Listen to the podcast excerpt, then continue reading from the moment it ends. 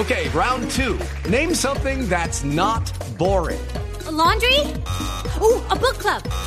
Computer solitaire, huh? Ah, sorry, we were looking for Chumba Casino. That's right. ChumbaCasino.com has over 100 casino style games. Join today and play for free for your chance to redeem some serious prizes. ChumbaCasino.com. No purchase necessary. Where prohibited by law. 18 plus terms and conditions apply. See website for details. Noticias, Don Nelson, usted sobre el escritorio tiene un juguete que me parece espectacular. Sí, señor, tengo nada más y nada menos que el nuevo iRoad. ¿Qué es esto? Es el automoto iRoad. iRoad. Sí, señor. Es un carro fabricado por Toyota y se dice que va a ser el vehículo del futuro. Es un auto eléctrico. Eh, recordemos que ya aquí habíamos presentado precisamente el, el- el de BMW, que era el C1, que Sí. parecía, parecía, es una motocicleta que tenía techo, pero estaba destapada por los lados. Eso, ¿cierto? eso lo conocí como carro unipersonal. El primero que vi fue en Holanda, que se llamaba Duckman, algo así como el hombre pato, que era un carro unipersonal. Eh, dos llantas adelante y una atrás. Es correcto, la del nuevo, la de este eh, carro de Toyota que se está exponiendo en Tokio tiene dos adelante, una atrás, la tracción, la tracción va en las dos de adelante. Sí. Y se parece un poquito al Twizy de Renault, ¿se acuerda? Sí, que claro. también fue presentado recientemente. Este iRoad es solamente para un pasajero, tiene tres puntos de apoyo, como lo dijimos, con la configuración de dos adelante, una atrás, y en las dos de adelante lleva la tracción. Este vehículo tiene carrocería totalmente cerrada y basculante. Eh, dobla la inclinación dependiendo para donde usted va y la que soporta ese tipo de fuerzas son las dos llantas delanteras. Da la inclinación como si uno fuera cruzando en una moto. Sí, señor. Para Toyota el iRoad es la solución de movilidad en las ciudades modernas, porque conjuga la convivencia de una motocicleta con el confort y la estabilidad, por supuesto, de un automóvil.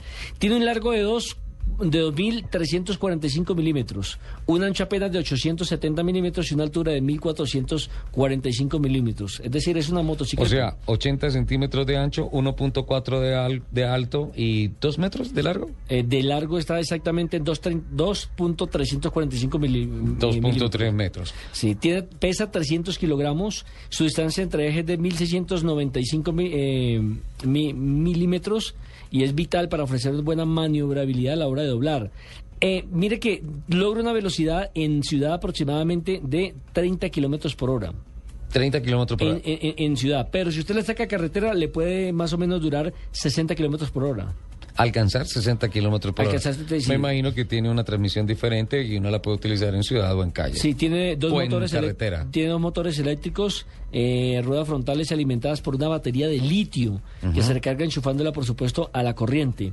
Eh, se están probando en este momento y se han sacado 30 unidades para eh, prestársela, digámoslo así, a la gente para que haga las pruebas, a ver cómo se sienten y esa, digamos, que es el test que se está haciendo en este momento de este carro, cuya foto ya está en nuestro Twitter, arroba autos y motos. Le cuento la, la percepción que tengo al respecto.